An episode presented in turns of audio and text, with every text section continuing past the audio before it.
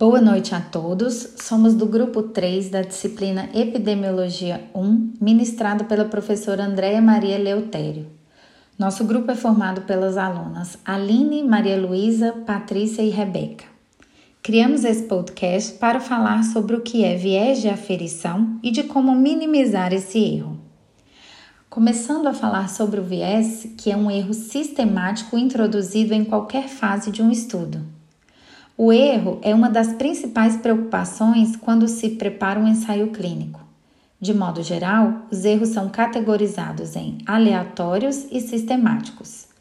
O erro aleatório ocorre ao acaso, podendo atingir igualmente todos os participantes da pesquisa, sejam eles saudáveis ou doentes. Esse tipo de erro afeta a precisão do estudo e pode ser reduzido com o aumento da amostra. Já o erro sistemático é caracterizado por variações entre os participantes da pesquisa, ou seja, entre os indivíduos expostos e os não, e os não expostos. Esse tipo de erro pode e deve ser controlado pelo pesquisador, já que afeta a validade do estudo. Dentro do erro sistemático, existem muitos tipos de vieses identificados, mas os principais são os vieses de seleção, de aferição e de confundimento. Então, o que é um viés de aferição?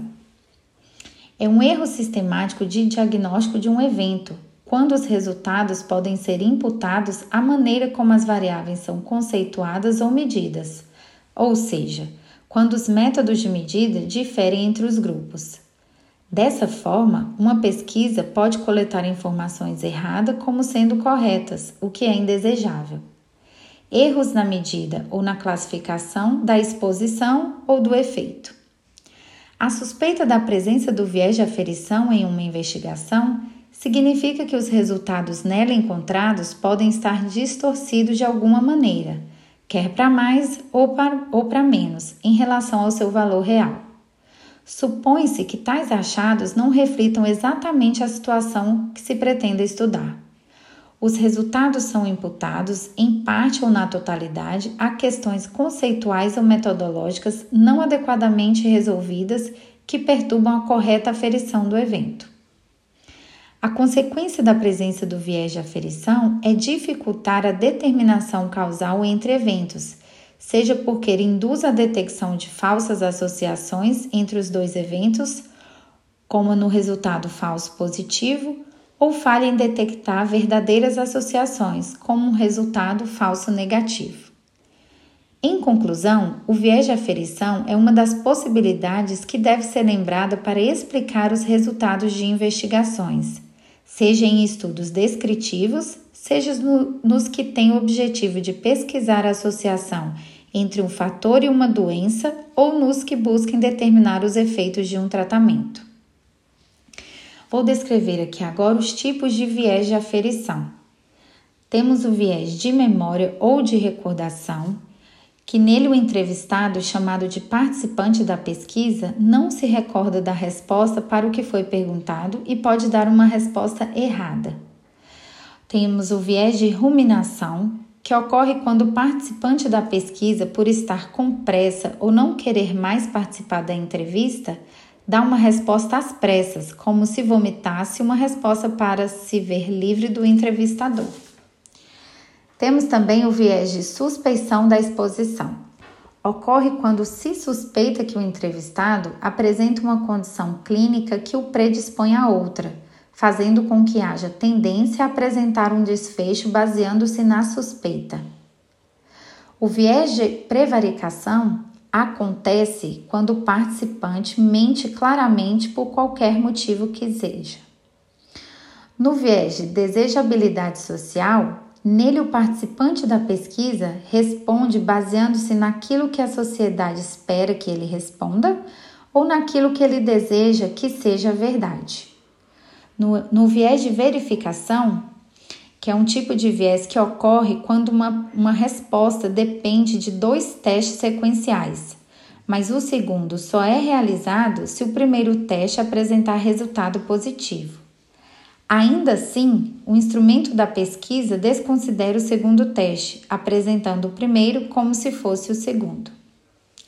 No viés de Hawthorne, É, ele é o efeito de o participante da pesquisa se sentir observado, o que faz com que ele mude o seu comportamento normal e passe a adotar comportamentos desejáveis na sociedade.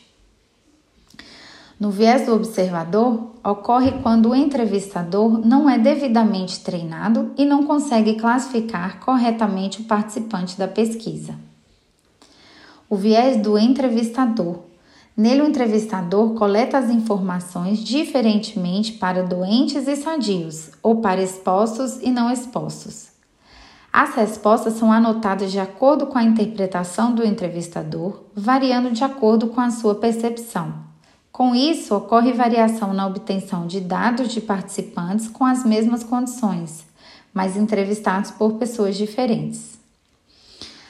No viés do instrumento, acontece quando o instrumento de medida pode fornecer resultados inadequados para um subgrupo de pacientes. No viés de detecção ou de diagnóstico, é, nesse tipo de viés, características ligadas à exposição podem aumentar a probabilidade de que uma doença seja detectada. Então, para tentar evitar ou minimizar esse tipo de viés, é necessário um planejamento adequado da coleta de dados. E a ausência de tal planejamento, assim como a constatação de uma coleta de, dado, de dados pouco cuidadosa, faz pensar na, existen na existência dessas distorções. Citarei aqui algumas situações específicas que levam a suspeitar da presença desses, des desses desvios em uma investigação. São eles: ausência de definição do evento ou imprecisão nessa definição, uso de indicadores inapropriados para expressar o evento, questionário mal feito, aparelho de medição em mau estado de conservação, falta de manual de instruções para os entrevistadores, falta de pré-teste de instrumentos e procedimentos, obtenção de dados de terceiros, entrevistados mal preparados ou que induzem a determinadas respostas, vários coletadores de dados sem padronização e supervisão adequada. Coleta de dados durante período muito longo sem controle efetivo de qualidade, comparação de resultado de dois grupos em que um deles é empregado uma técnica diagnóstica não utilizada no outro. Então, o melhor entendimento dos múltiplos aspectos referentes a erros de mensuração auxilia a tarefa de evitá-los ou minimizar os seus efeitos, o que eleva a qualidade das pesquisas. Um princípio básico para nortear o controle de erros é conhecer e estar atento à sua etiologia.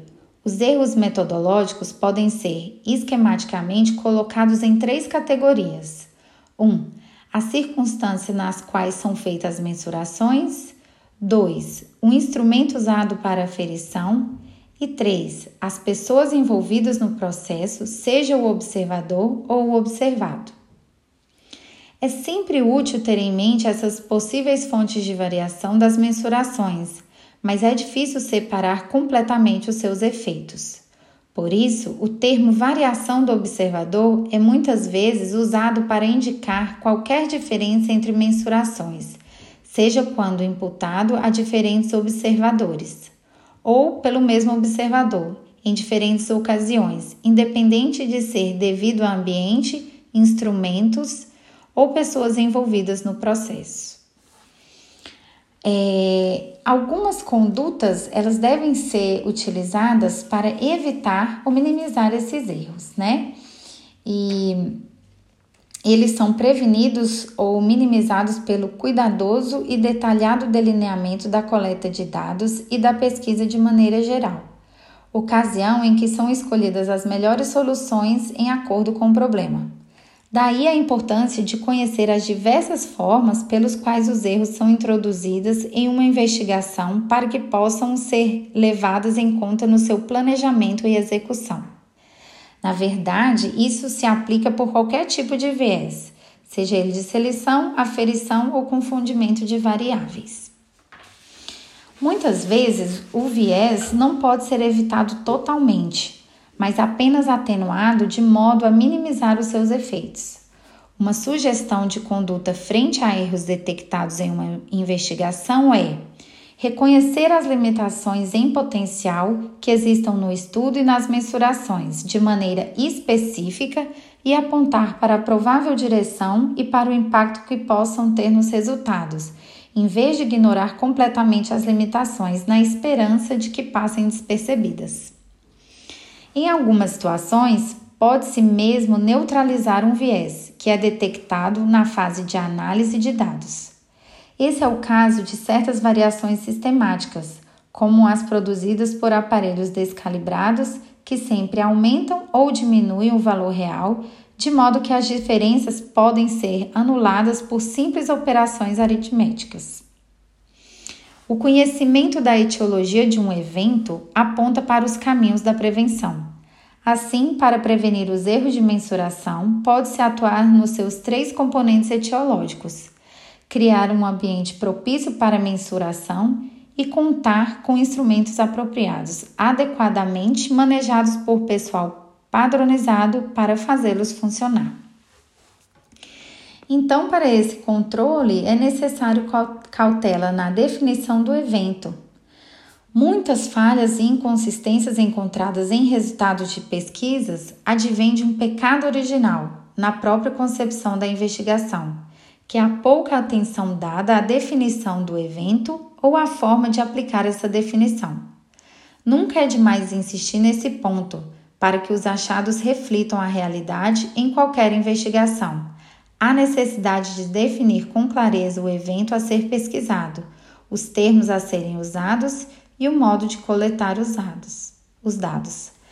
Atentar também é, ao efeito de observar e ser observado, as escalas de mensuração, né, como eu falei, que devem ser definidas antecipadamente, os critérios de classificação e o uso de entrevistadores leigos, né, que são pessoas menos envolvidas.